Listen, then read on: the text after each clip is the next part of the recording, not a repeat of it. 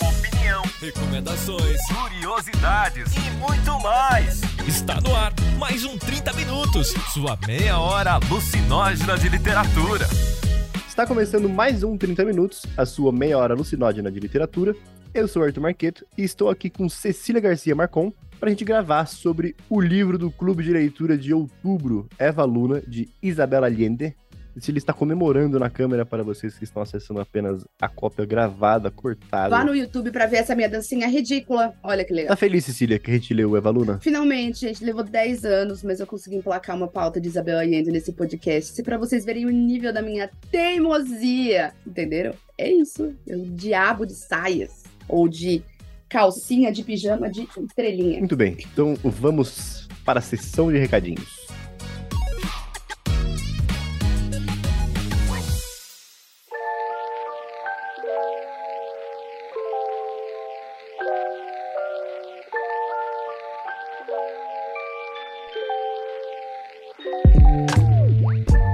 Recadinho, então, é o recadinho do Clube de Leitura. Então, o próximo livro que a gente vai ler é O Quarto de Giovanni. Segundo a sinopse, em O Quarto de Giovanni, clássico moderno da literatura gay esgotado no Brasil há décadas, isso postado em 2018, James Baldwin narra o encontro de um americano e um italiano em Paris. Lançado em 1956, o segundo romance de James Baldwin é uma obra-prima da literatura americana. E parece ser mesmo vou dizer pra vocês, são sempre muitos elogios que eu ouço falar dele. Nunca ouvi uma pessoa falar mal desse livro, nunca vi. O Quarto de Giovanni, então, de acordo com a sinopse oficial da editora, é um clássico moderno da literatura gay, em que James Baldwin narra o encontro de um americano e um italiano em Paris. Abre aspas, com pinceladas autobiográficas, o livro trata de uma relação bissexual ao acompanhar David, um jovem americano em Paris, à espera de sua namorada, Hela, que por sua vez está na Espanha, Enquanto ela pondera se deve ou não se casar com David, ele conhece Giovanni, um garçom italiano por quem se apaixona.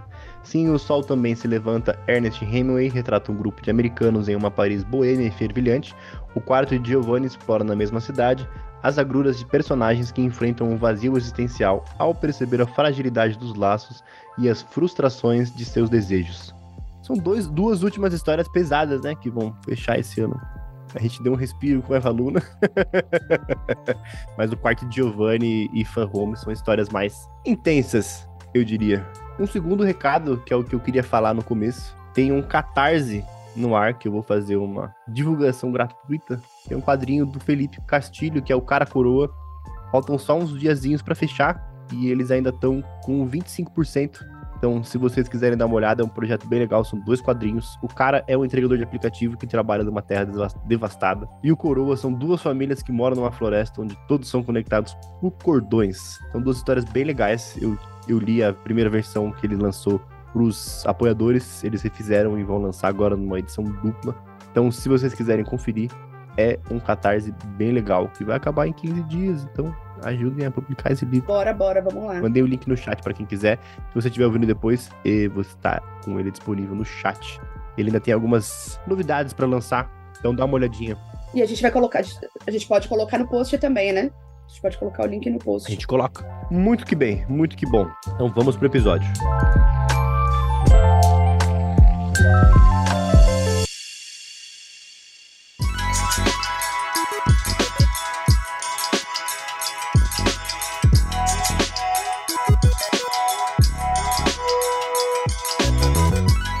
Isabela Allende, nascida dia 2 de agosto de 1942, portanto uma escritora com 81 anos, nasceu em Lima, no Peru. Apesar disso, é chilena, é filha do primo irmão de Salvador Allende, e essa eu acho uma, uma nomenclatura, uma, uma relação bastante latino-americana, né? Como primo irmão. Muito que bem. Além de ser chilena, ela também se tornou uma cidadã norte-americana em 2003. Enfim, tem uma obra marcada pela ditadura no Chile, do Chile. Ganhou prêmios importantíssimos, como o Prêmio Nacional de Literatura do Chile em 2010 e a Medalha Presidencial da Liberdade em 2014. Penso eu que acho que a, a, a obra mais conhecida dela é A Casa dos Espíritos, que também já teve uma adaptação cinematográfica. Que é bem legal.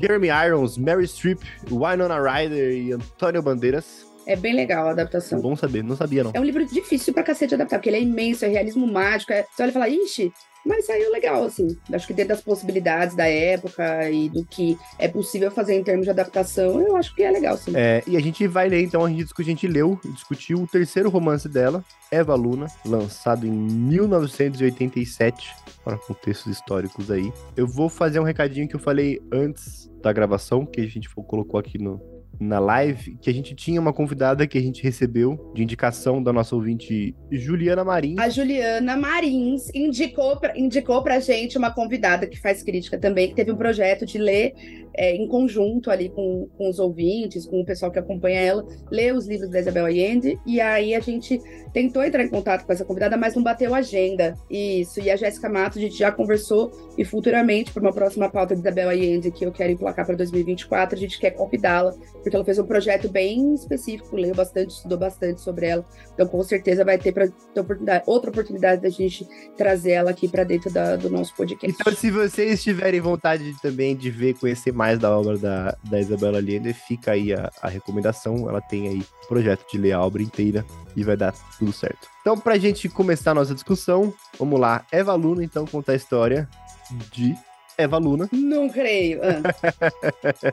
é, a história começa desde antes, um pouco, quando a gente conhece um pouco a história de Consuelo, que é a mãe dela, que salva tão docilmente, tão beneficamente a vida. Ela descobre a cura da picada de cobra, galera. Isso o Butantan não fala, né? Exatamente. Ela descobre, descobre a cura de um homem que foi picado pela mordida de uma cobra. E dessa cura, vou dizer para vocês, Eva Luna é efetivamente concebida, então vocês... É a sentada que cura picada, entendeu? É assim. Né? a Kelly falou salva generosamente, exato. Ela é muito generosa, Consuelo. Prestativo Consuelo, ícone. E a gente acompanha a história dela, da, da, da Eva Luna desde pequenininha, desde uma pequena proletária, até ela se tornar uma proletária mais velha e mais independente talvez. E todas as pessoas que ela encontra nesse meio do caminho ao longo de 11 capítulos, que não são tão longos. Acho que a gente acertou também no tamanho desse ano dos livros. Não, nenhuma cacetada, né? Exceto um tal de Viva de Ferro que era imenso, mas tudo bem. É, mas, vai... aí... mas, ele passava rápido, para ser bem honesta.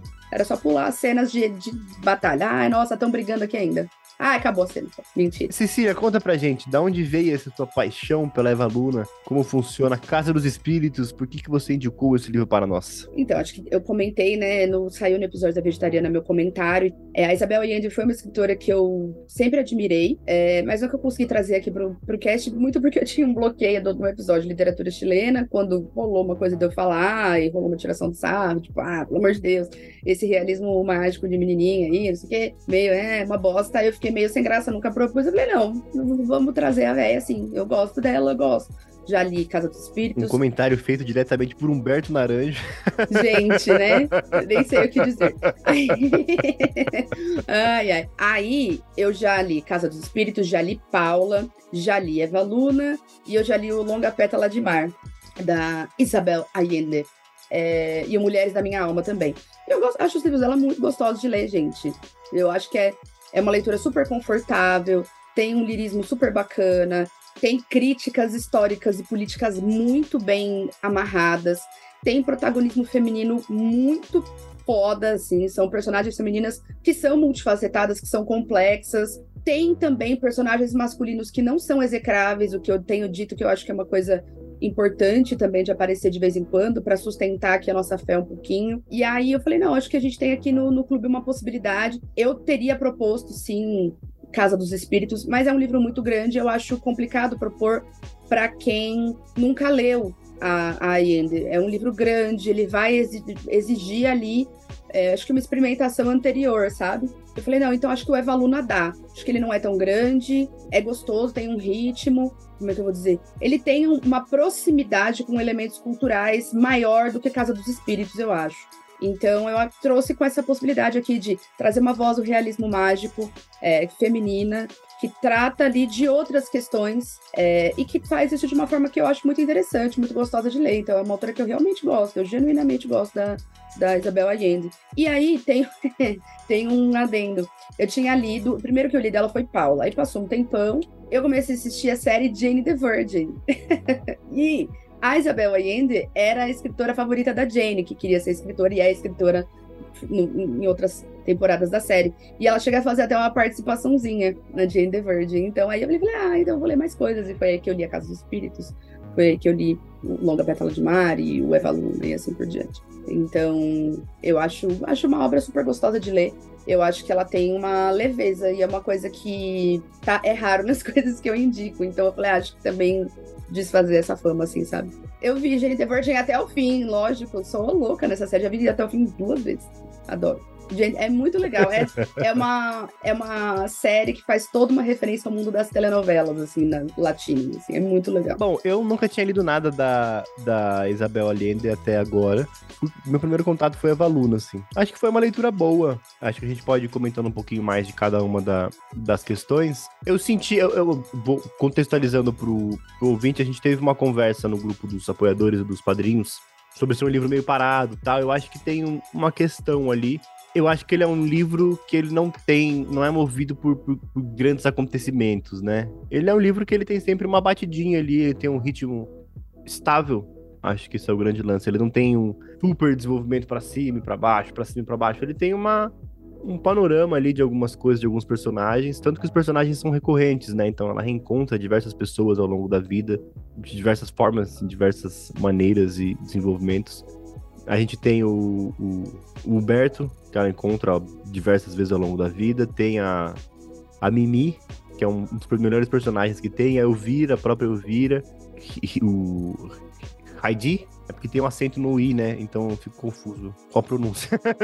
Mas ele... Que ela também reencontra, né? Que é uma dureza, né? Mas tudo bem. Que doideira, né? Que loucura aquilo ali. E, e eu acho que é. E, e lugares também, né? Os lugares ela também fica geralmente ao redor da, das mesmas localidades. Eu achei muito interessante, assim.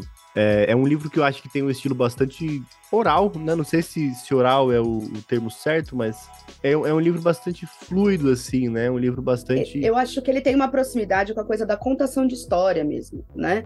Não só como, como é que é que é você ir contando e aí vai parece muito aquela coisa. Eu diria que ele tem uma proximidade depois do final. Eu diria que mais do que contação, eu, eu acho que ele teria um pouco dessa tradição oral e também televisiva, pelo que ela coloca ali, né? A, a, do próprio lance da, da Eva. É, na minha leitura, eu penso que é como se ela visse uma como fruto da outra. Tipo, a Eva Luna é uma boa escritora de novela porque ela era uma boa contadora de história. É, tanto isso, tanto que, tá, que, que, que, no final ela faz aquele exercício de metaficção, né? Então a gente chega no final ali onde finalmente há o encontro entre a Eva Luna e o Carlé. Ah, gente, não é muito bonitinho aquele lerdo daquele levante? Ele só demorou pra entender que Porra, é acontecendo, mas... Nossa, ele chegando. Oh, que paciência que Nossa, tem que acabei de ter uma, uma ideia que quer dizer então que a gente vai ficar junto. Ela já vai ter tempo já. A gente já tá aqui de boa já. Você é meio devagar mesmo, né? Cara, caralho, meu irmão, né? A paciência que a mulher hétero tem que ter, sabe? Que difícil. Já tô morando aqui, você não tá percebendo que já, já tá rolando há um tempo. Mas assim, qual é o grande defeito do Rolf Carlé, né? Rolf Carlé é um cara lerdo, só. Que trabalha pra cacete, né? Trabalha Deus, ele tá muito. sempre viajando, trabalhando. Exato. Tá. Mas aí são defeitos totalmente contornáveis, ao contrário do Humberto Naranja. e aí eu acho que tem isso daí, porque no final ela faz esse exercício, né? De que, enfim, o livro sendo narrado ali, na história dos dois, como uma trança ali entrelaçada, ela faz esse exercício de, é, de postulação e brinca com o futuro, né? Ela vai colocando alguns possíveis. Isso eu acho super legal. Achei bem bacana. É, é, é o tipo de livro que você vai falar assim, cara, como é que ela vai encerrar essa, essa porra aqui? Como que você encontra o final de uma história que claramente ela tá o tempo todo em processo? Então, assim, gente, como ela vai pôr fim nisso? Ou pra onde que vai? E eu acho que ela amarra bem o final, assim. É um final que me deixa bem satisfeita. É, a forma como ela conduziu, assim, né? E acho que tem todas as, as subtramas que também são boas, assim, sabe? Eu acho que tem coisas que são genuinamente divertidas. Assim. Do meio pro final ali, onde ela tá na, no distrito. Da, é, é Revolta das Putas, mas o distrito eu não lembro o nome, mas quando ela tá no bairro ali, na Rua da República, né? Que, que, que eles chamam na rua, ali é divertidíssimo. É, então, isso é genuinamente divertido, assim. E as partes, e assim, as partes que são mais críticas, mais pesadas, elas são intercaladas com alguma coisa que não é. Então o negócio nunca arde tanto. É, ao mesmo tempo que ela coloca um caso tórrido de, né, ali da, da Eva Luna com o Humberto Naranjo, aparece uma crítica política super pesada, né? A como essa revolução comunista estava sendo organizada por aquelas pessoas. Tipo, não, Eva, não tem espaço para você. Não tem. Não é, não é, não é lugar para mulher. É, contextualiza essa cena, eu acho que é legal. Da onde vem o encontro dela com o Humberto, quem é o Humberto, acho que é legal da, de visualizar essa, essa complexidade, porque a gente pode falar de cada um dos personagens, acho. Falar um pouco do Humberto, um pouco do Rolf, um pouco da Eva, da senhora, da Mimi. É, acho que são os, os principais ali, assim, né? Acho que o Humberto, a, a Eva vive uma realidade depois que a mãe dela morre, e morre quando a Eva é criancinha ainda, ela vive uma realidade bastante instável. Então, ora ela tá trabalhando na casa de alguém, ela tem quem cuide, ora ela tá na rua, ela foge porque ela puxou os cabelos de alguém. É, então, aí várias coisas vão acontecendo com ela ao longo do tempo, assim.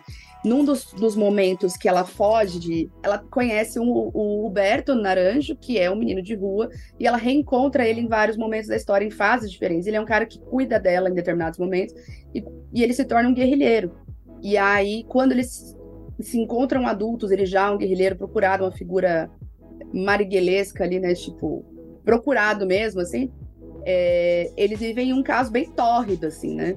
E aí ela. A Eva ela tava um pouco perdida no que, que acontecia ali politicamente, né? Porque ela ficou muito tempo afastada em Água Santa, que era um vilarejo minúsculo, assim, do, do, do interior. Então ela não sabia ali muito bem o que, que rolando. E aí eles têm uma conversa ali, né? Que, que, em que ele diz, né? Eu até mandei o print pro Arthur, falei, olha só, se isso daqui não é uma facada, não é uma facada. Porque ela vira e fala assim, tem mulheres lá na montanha? Vocês ficam, não, a revolução é dos homens, entendeu?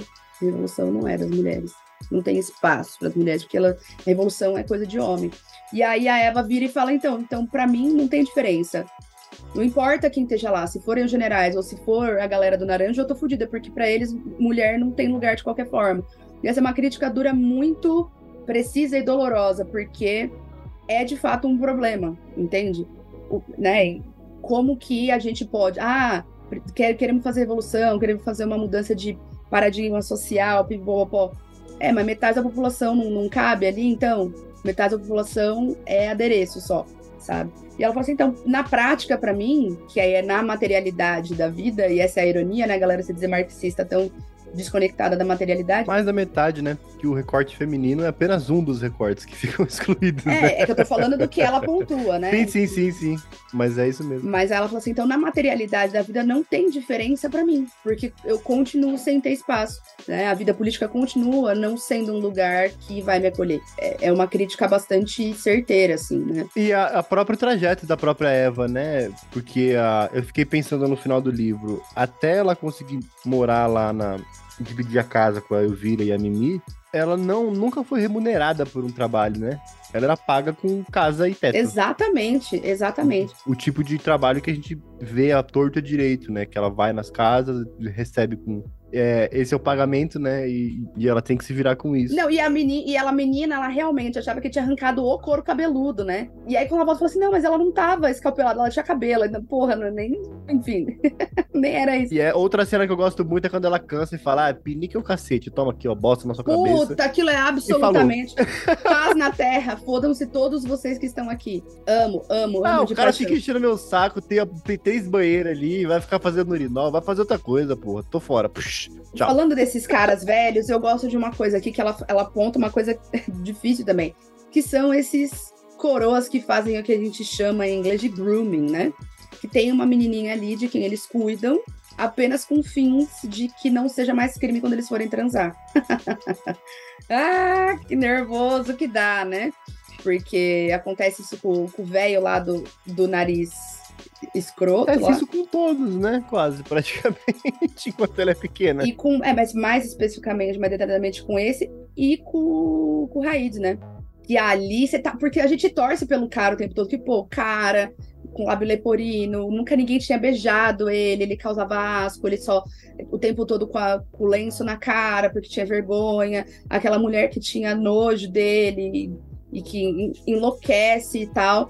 E aí tem a relação dele com a Eva Luna, a gente fica numa sensação meio dúbia. É complexo, né? Essa parte aí. fala é- assim, cara, é uma fragilidade grande dele, ao mesmo tempo que ele vive aquilo, ele manda ela embora e fala: Não, a gente não vai ficar junto. Ela, como uma menina novinha, né, de acabar de completar 18, 19 anos, ela quer ficar ali com ele.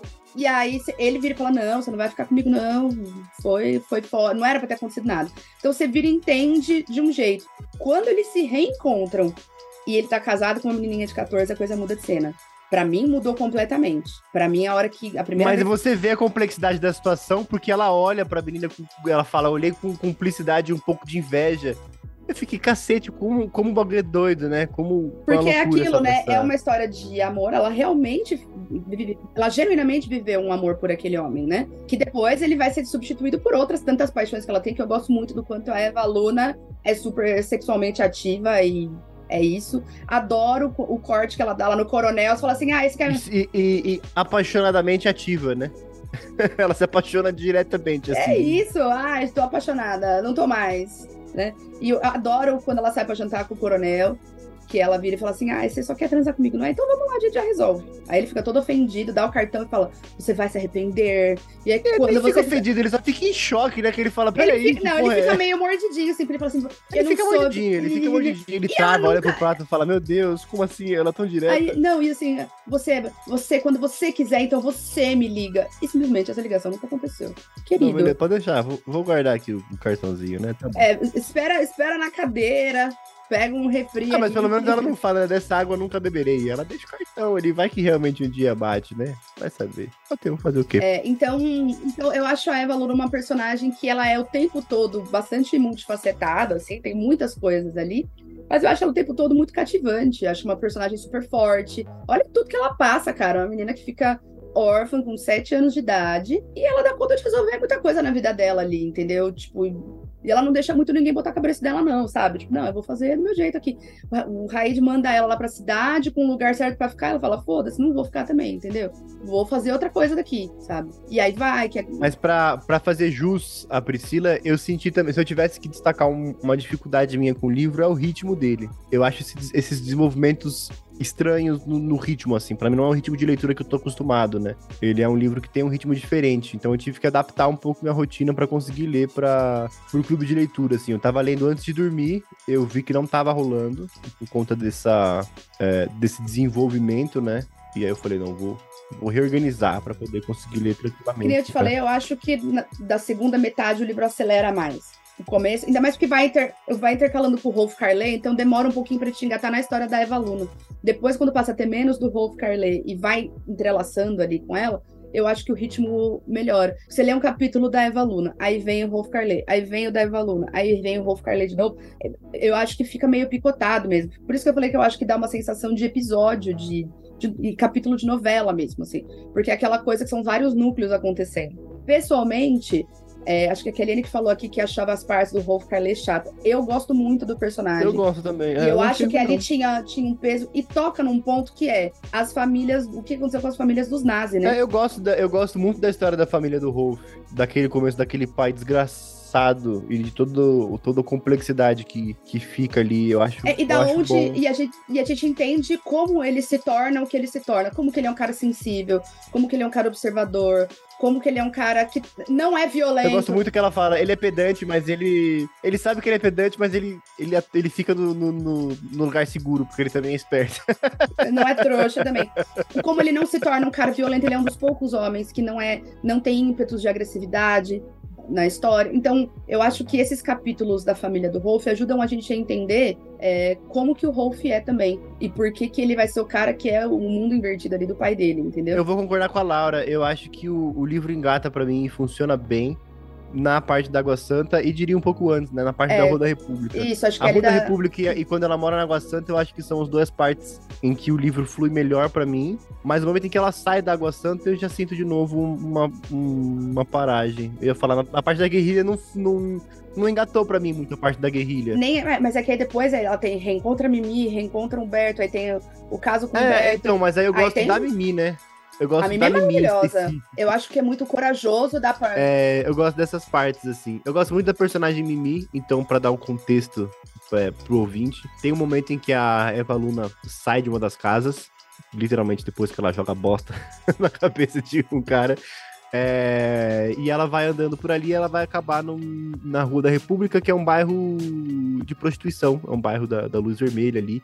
E ela vai principalmente porque ela tá procurando de novo o Humberto. Ela acha que ela vai ver uma paixão de filme. E aí Humberto já tá ali vivendo nas ruas, sendo bater em, em, gangue de playboy, que eu achei, achei esse motivo digno dele, né? Quando ele tava nesse momento, eu acho que tava tudo bem. Menina, só não transa em um cara desse, mas se amiga de um cara desse é legal, dá uma força pra um cara desse é legal, mas não, não se envolve. Não se envolve porque isso daí é, é rolo, é dor de cabeça. E aí o Humberto leva ele pra casa da senhora, uma senhora com S maiúsculo, e aí ela, ela passa a viver ali, conhece junto da senhora uma figura que passa todas as tardes ali, e ela chega lá com o Humberto bantando banca, né? Ela vai morar aqui, você vai tratar ela como se ela fosse sua irmã, ela não vai trabalhar no prostíbulo, você vai ensinar ela a ler, você vai trabalhar com ela. E é isso aí. Falou. Se precisar, eu pago. E ele vai embora. e aí ela fica sobre os cuidados, então, da senhora. E essa figura que aparece é uma figura de uma mulher trans. Surge primeiro, né, com, como o nome de Melessa. É, que surge, na verdade, primeiro como uma drag queen, né? Primeiro era só uma drag queen que se apresentava como mulher, né, em, em espetáculos, mas que fora desse cenário vivia com uma identidade masculina ainda. Aí a gente vai descobrir, na verdade. É, de, de, tarde ele era um professor de línguas, né? E de, de noite elas arranjam um papel para ele é, trabalhar como cantora. E aí, aí ela, ela fala: Não, agora me encontrei, de fato é isso aqui que eu vou fazer. E aí, mais pra frente, a gente reencontra a Mimi depois de uma de uma reviravolta política, ela já transicionada, já com uma identidade nova. Simplesmente a mulher mais linda do livro. Isso não é muito bonito, isso, que a mulher mais bonita do livro seja uma mulher trans? Isso é muito legal, é. E todo mundo olha e fala, maravilhosa. É um arca... A Elvira chama ela de arcanjo, né? a Elvira é ótima também, não é? Gente, eu amo que a Elvira no final fala: vamos fazer um negócio aqui que tem, tem um espírito negro vindo atrás de você. Meu Deus, ele quer falar com você. E, na verdade, não era espírito, era a pessoa mesmo, né? Falei, ô, eu vira, caralho. Era só uma pessoa. Porra, eu vira. Calma, né, querida? eu amo. Mas eu acho muito bonita a forma como ela coloca a figura trans. É um livro de 87, né, galera? É um livro que tem praticamente 40 anos. É isso que, é isso que eu ia falar. É. E é muito legal ver a sensibilidade com que ela conseguiu tratar o assunto, sabe? A naturalidade que a Eva tem diante da, da Mimi, né? Não tem nenhuma grande. É isso, né? A Mimi é mulher, e é a mulher mais linda que ela já viu, e acabou. E aí também tem o. Que ela já viu, não. Que todas as pessoas do mundo já viram. E aí o, o chefe lá do Rolf também, né? Se apaixona por ela e se apaixona por ela, e aí tem a coisa da cirurgia, que ela, naquele momento. Ah, essa parte eu acho muito bonita, que ela fala: Ó, oh, toma aqui todo o dinheiro da cirurgia pra você ir lá pra Nova Pega York. Pega as joias da Zulema, voltar. vai lá. E aí ela fala: Não, oxe, deu tudo certo. Ele ela gosta falou, de mim assim. Ele gosta bem. de mim assim. Ela falou assim: essa, porque naquele momento a cirurgia ainda era muito violenta, né? Naquele momento a cirurgia de redesignação, ela não. É, era bastante. Será que posso dizer esse termo? Mas era bastante experimental ela ainda estava no início ali, né? Muitas pessoas morriam, muitas pessoas nunca mais conseguiam é, fazer sexo e sentir prazer sexual. Então, tem diversos relatos do quanto era é, doloroso. Então, ela tá falando desse lugar. É importante a gente contextualizar isso, senão ela vai falar, ah, olha lá, ela falando. Ela simplesmente falando de, de 1987 as cirurgias de 2023 acontecem de outra forma, então a gente também tem que ter essa tranquilidade. Né? E, e, acho que é muito bonito falar assim, não, é, ele não precisa, a gente não precisa disso, a gente tá feliz e ele gosta de mim do jeitinho que eu sou. Então ainda colocar um, um coroa que é o cara que vai namorar mulher trans numa nice, sem ser um coroa é, racista, filho da puta, transfóbico, daqueles que crava 22, entendeu? Também é uma obra de ficção, aquelas. Né?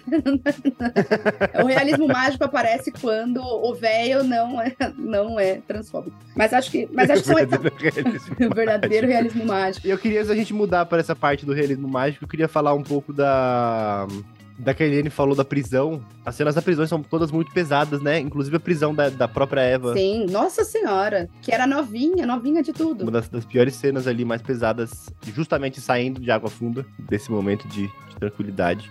Esse e a revolta da, da, das putas ali, que também que tá todo mundo fugindo, todo mundo apanhando. E a senhora, o que, que você tá fazendo aqui, minha filha? Foge, pelo amor de Deus, se você presa por, por aliciamento de menor. Vai embora daqui, tá maluca. Tá maluca? Vaza. Né? E aí eu acho que tem uma coisa muito legal da forma como ela costura a crítica política, porque são ciclos infinitos da mesma coisa.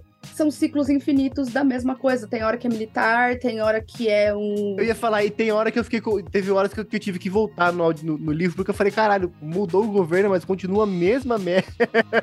continua a mesma merda. Um militar falando, não, isso aqui vai ferir a democracia. Eu falei, que porra é essa? Não, e ela vai falando, na verdade, desse. Pra mim, eu sempre. É, claro que eu tenho meu viés aqui, né, de confirmação, mas é, eu sempre interpretei isso como uma crítica dela que se costura com aquilo do Naranjo. Do tipo, não vai ter diferença enquanto forem com esse mesmo grupinho aqui que, que governa. Porque é muito difícil que eles vejam algo para fora da própria existência deles, né? Então. E aí ela faz a crítica, né, de que ah, todo mundo aqui se acha, se acha miscigenado, então ninguém assume que é racista. Que é outra porrada, entendeu? Então, eu gosto muito disso na obra da Eva Luna, sabe? O quanto ela trata das violências específicas que às vezes são, muitas vezes são invisibilizadas, sabe? Então acho que isso é um, um trunfo, assim. É, a própria Elvira também, né? A Elvira e a madrinha dela também são outras duas mulheres que sofrem violências severas ao longo da vida. Mas o fato de Elvira aparecer de novo navegando num caixão. Puta, não é demais. Ô, oh, que cena, velho. Ô, oh, numa boa. Demais. Aí você vira e fala, só podia ser a Elvira. Porque a Elvira tem aquele quê da avó mística latina, entendeu? Que reza um Pai Nosso e coloca uma ruda ao mesmo tempo entendeu? Porque a simpatia e Jesus Cristo, eles têm a mesma importância, entendeu? Não são excludentes, são complementares, sabe? É, eu acho um barato, assim. Mas a história da madrinha dela também é tristíssima. Puta merda. Tem, se você reparar, essa geração toda ali de mulheres, né? A geração anterior, por isso que eu falei, né, lá no, no grupo do Telegram, né, que acho que o Wagner comentou que achava que tinha uma coisa meio Madame Bovary não, não explorada na história da Consuelo, e a minha visão é, é que a gente tem que ver o contraste geracional que acontece. A geração, a geração da Consuelo, da Zulema, que é mais ou menos a mesma. É, a Elvira é um pouco mais velha, mas a madrinha, né? Também acho que principalmente Zulema, madrinha e, e Consuelo. A gente está falando de uma geração de mulheres que vive a, até um determinado limite que, que, que, é literalmente aquela coisa do andar para outro correr, entendeu? Então, se a Eva Luna consegue ser uma mulher que vira para um coronel e fala assim: Ué, você só quer transar? Então vai lá e resolve, você larga do meu pé um pouco. Se ela consegue ser essa adulta é porque a Consuelo foi. Antes dela, foi a mulher que transou com o índio lá, né? Com o indígena. Transou não, ela, ela curou ele da picada de pau. Ela fez um serviço médico. Era o, era o, era o ritual ali de cura. Mas então, tem, eu acho que não é pouco explorado. Eu acho que é um contraste proposital de comportamento de gerações, né? Do que uma geração, do limite até o qual uma geração avança para que outra consiga caminhar mais adiante. É, se for nesses termos, eu acho que a única história que se equipara à da Madame Bovary é o da Zulema pela expectativa que ela tinha do relacionamento amoroso, né? Acho que para contextualizar, tem um momento em que a Eva Luna vai a uma cidade que é a cidade de Água Funda. Ela é resgatada da rua pro Heidi e ela começa a trabalhar ali. Ela é resgatada porque ela vai ficar como uma filha, uma filha entre muitas aspas, ali da, do casal, porque ela vai fazer companhia para Zulema enquanto vai ajudar ele a trabalhar no, no, trabalho do armazém ali. É um trabalho que prosperou no bairro, ele é muito, muito querido, ele foi simpaticíssimo com as pessoas quando chegou, resolveu balbúrdios e problemas. Teve a cena maravilhosa em que ele resolve a vingança da, da casa de um sem vergonha que mata uma criança com as mangas, até que a, a casa apodrece. E aí ele é respeitado ali, e a Eva Luna chega para fazer a companhia Zulema. E a Zulema, então, ela é fruto de um casamento arranjado o Raidi, ele vem da onde mesmo? Mas a origem do Raidi, você lembra? Eu não lembro. Eu, ele é sírio, eu acho. Posso, posso estar enganada também. Não, não tenho. Mas é um casamento arranjado, né? E aí ela vê a foto dele, ela não vê que ele tem um lábio leporino, ela imagina que é sombra, um bigode, alguma coisa. Não, ela fala que parece só uma frestinha, que parece só, tipo, uma cicatrizinha. Só que quando ela vê pessoalmente, aí ela fica extremamente enojada e tem uma repulsa profunda, assim, Exato. E aí é um casamento, uma relação horrível, porque ela não sai do quarto. Porque ela tá num lugar que ela não. Ela, lugar que ela não queria estar, tá, ela tem nojo daquele marido. Ela tá fora do país dela, né, galera? Então tudo é fora também. Então, eu, eu assim, acho foda a situação da Zulema também. Ninguém nem, nem a mesma língua ela fala. É claro que ela é uma pessoa difícil pra cacete também. Mas a situação que ela tá não facilita nada, né? E aí é uma situação complexa, porque aí também, enfim, o Heidi já, já tem um complexo dele, então ele sempre fala com um lenço, né? No rosto. E esse relacionamento amoroso dos dois é um relacionamento completamente terrível. Até que ele recebe a visita de um, de um primo, Kamal, e muda todo o relacionamento do lar. Ele muda a dinâmica completa ali da cidade, né? Todo mundo fica alvoroçado com a chegada do Kamal. E aí, inclusive. É um homem seduzente. Um inclusive homem... a esposa do. a esposa do Raid também. O famoso Kamal dois tiros. E foi lá, foi lá, foi lá pegar a mulher, pegar a mulher do cara que tava cuidando, né? Deu, deu moradia para ele. É, é uma hora que me dá uma bad, porque a coitada da Eva Luna tá com o primeiro amorzinho dela ali, com o primeiro crushzinho na descoberta na descoberta do tesão aí. E aí ela tá abandonada, né? Ah, é. A Kellyanne também falou desse momento da Zulema fazendo a, a, a, o método contraceptivo dela ali com a, com vinagre. É, tem a coisa da, da, da Eva Luna também se sentir abandonada pelo Raiz, do tipo, ah, agora ele tem um homem pra fazer companhia para ele, então eu também não sou mais tão divertida e necessária. Então ela tá super sofrendo, assim, né? E aí, quando um dia o Raid vai viajar, vira picolé de limão, né, galera? Aquilo, né? Oi, gente, cheguei. Cheguei para mais um picolé de limão, porque, francamente, né? E aí. ah, e aí, o cara, coitado, não dá conta. E a Zulema tá, ela tá focada, falando: Não, menino, eu te ajudo, vamos lá. Botou Essa o cara mulher pra... tava focada, vou dizer ela pra você. Tava focada. Ela tava muito focada. Não, vai dar certo, fica tranquilo. Fica paradinho aí que eu resolvo. Fica... Só fica deitado que eu resolvo. Ela resolveu muito rápido e ela teve que falar, viu? Vai resolver mais uma vez. Vamos lá, vai. Você tava nervoso, né? Tudo bem, tá tranquilo. É, é, é, meia bomba, na verdade, é uma, mais pra uma biribinha, né, querido? Tipo, pá, aquelas de festa junina que você estoura no chão. Pec. Dois estalinhos. Não, ele tava pensando no armazém, né? Ele tem que trabalhar amanhã, ele tem que dormir cedo. Ele, é consciência de classe, Moro já viu essa? Eu já vi esse meme. Jassanã. Eu já ouvi o meme que é, não, não é que eu rápido, é consciência de classe, amanhã você tem que acordar cedo pra trabalhar. Ai, meu Deus, gente. Ah, eu, essa é uma coisa importante. É um livro que deixa claro que a vida da mulher hétero é muito insalubre. A Priscila, tá vendo, Priscila? Eu falei pra você. Essa parte da, da água fundo e da casa das senhoras. O que, essa, o que a Valuna vê de sacanagem, a formação dela ali é completa. O que ela vê ela de putaria tudo. é putaria, entendeu? Exato. Até, até um, um, pinto apontando pra ela, ela vê. Tudo, tudo resolve ali. E aí, assim, mais, mais pro final, né? Eu gosto muito do quanto a, a Mimi incentiva Aí ela falou, não, você vai ficar morando comigo e escreve, porque é, é, isso que... Ah, essa parte é muito boa. Ela compra uma máquina de escrever pra ela e fala, você não vai trabalhar, para de fazer essas merdas. Cara, você que lindo escreve. que é isso, né? Que lindo que é, que é ela perceber assim, não, esse é o seu, o seu dom, tipo, eu não tenho o meu, que é... Aqui, ó, eu sou bonita, eu canto, eu encanto e tal. Meu dom quer ser maravilhosa? O meu, o meu dom que é ser maravilhosa. Você tem um dom que é escrever. Você vai sentar. E aí é, é o que possibilita a Eva Aí vem a parte que eu acho muito legal, que é quando a Eva ela extrapola o limite da própria narrativa. Porque aí ela se torna contadora da, da história. É um recurso que a Isabel Allende usa em mais de um livro, tá? De quem é o narrador e personagem, esse recurso. Mas, além de tudo, a gente tem um outro livro que são os 23 contos de Eva Luna, né? Então, ela extrapola mesmo, assim, a, a obra, da, dentro da obra da Isabel, a Eva Luna, ela extrapola esse limite de personagem. E eu acho isso muito legal, assim, em termos técnicos mesmo, né? De ter essa dessa possibilidade ali da personagem estar acima da narrativa. Né? Eu, eu pessoalmente gosto do, do efeito que isso provoca. É, a gente, a gente tava conversando um pouco sobre essa, esse exercício da ficção dela, né? Porque logo ali no que? No quarto ou quinto capítulo, eu perguntei, eu falei, Cecília, essa aqui é ela contando essa história para alguém, né? E ela falou, sim! e a gente vai vendo um pouco desses recursos, né? A gente vai vendo vai imaginando onde pode ser que chegue. Eu acho que isso é muito interessante, né? Mais de uma vez ela cita, por exemplo, As Mil e Uma Noites, né? Na narrativa. Então acho que essa história ela tem um pouco desse traço de alguém estar contando essa história, né? E aí você vê um pouco dessa mescla entre a Eva Luna que vive o que tá ali e é uma contadora de histórias no geral para todas as pessoas. Muitas vezes é assim que ela paga a, a comida, a companhia, a, a, moradia de alguém, né? Que é contando histórias. É, e o fato dela, narradora enquanto narradora, né? Escrever novelas, escrever o livro, enfim. E ter essa, esse lado da altura isso eu acho que achei, achei bem interessante como ela faz essa mescla. Eu gosto muito também do quanto esse talento dela cria a amarração com o Rolf Carlet. A gente não percebe isso até o fim, né? O, o porquê que ele tá ali, né? Até a hora que ela fala da, das histórias trançadas. Das histórias trançadas e que eles, que eles se encontram também por causa, né? Então, assim, o Rolf Carlet e ela, eles são, de alguma maneira, têm uma proximidade muito íntima no desejo de contar e guardar o que viveram.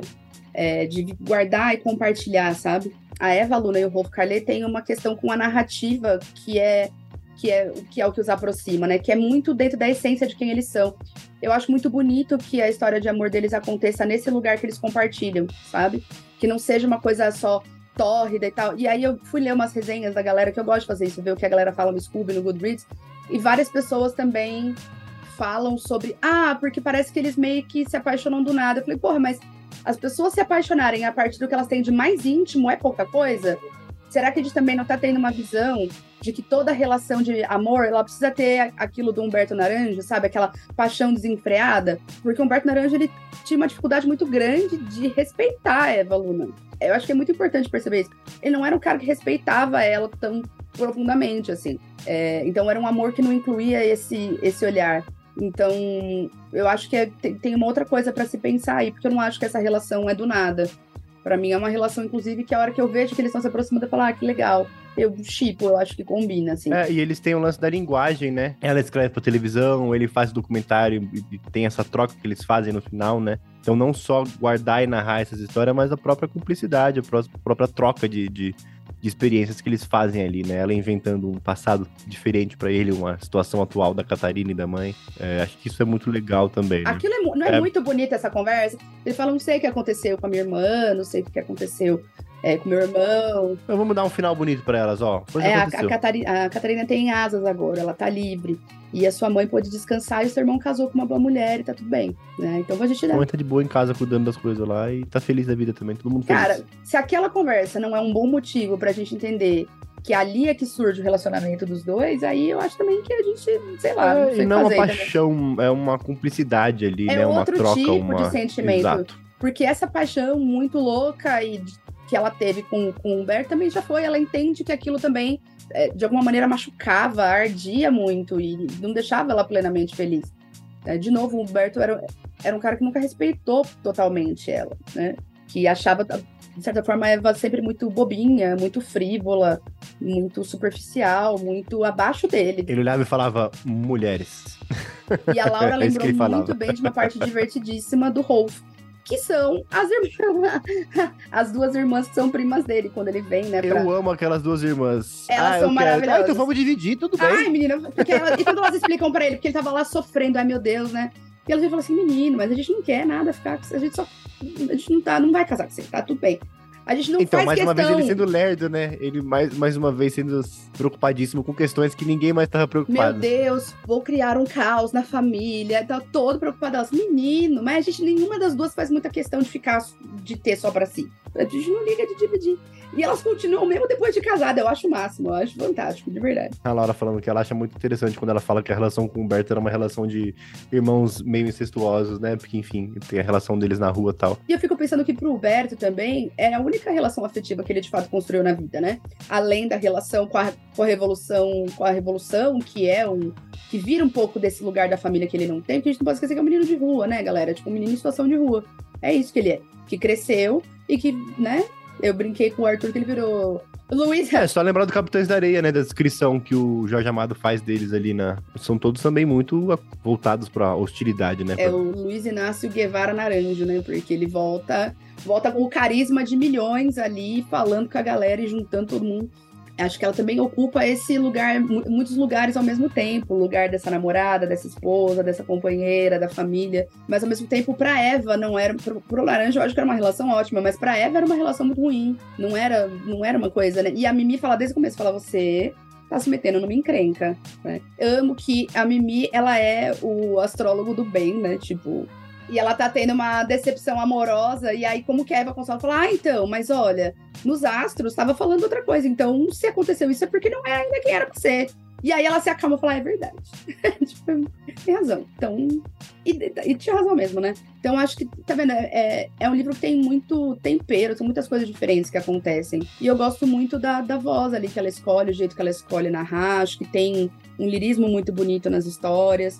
Eu acho que tem momentos que a coisa realmente pega, que é bem pungente, tem hora que pega e, e dá risada, né? E eu acho que isso é uma característica do que eu conheço da, da obra da, da Isabel, sabe? Fico contente que tenha mais gente que tenha se divertido e curtido também. Acho que aí, se quem gostou, tem que. O próximo livro tem que ser A Casa dos Espíritos, que é grande, É grande, mas é fantástico. Era isso que eu ia falar. Eu, se eu quisesse pegar ela no, no melhor dela, no ápice, Casa dos Espíritos mesmo. É a Casa dos Espíritos, com certeza, com certeza. Vai contando várias gerações de família, né? Vai ter mais o mágico do realismo mágico, porque aqui no Evaluno é bem sutil, aparecem alguns elementos ali, né? Mas é, é pouco que, que, que rola. Acho que, para quem quiser lembrar, né, a gente fez um episódio sobre realismo mágico que vale ali para conhecer, né? essa, essa ideia de uma realidade em que o não real faz parte do dia a dia ali, da, faz parte do, da base do funcionamento das coisas. E acho que a gente pode interpretar, por exemplo, essas múltiplas coincidências, esses ciclos, é, como parte desse, desse elemento ali, o espírito da mãe que aparece e tal. Mas é tudo bem sutil aqui ainda na casa dos do, no Eva Luna. Na casa dos espíritos é bem mais forte. É, vai ter, vai ter mais, mais elementos simbólicos assim. Acho que a próxima leitura, para quem gostou de, de Eva Luna, gostou e quer conhecer mais da Isabel Allende, é a Casa dos Espíritos mesmo.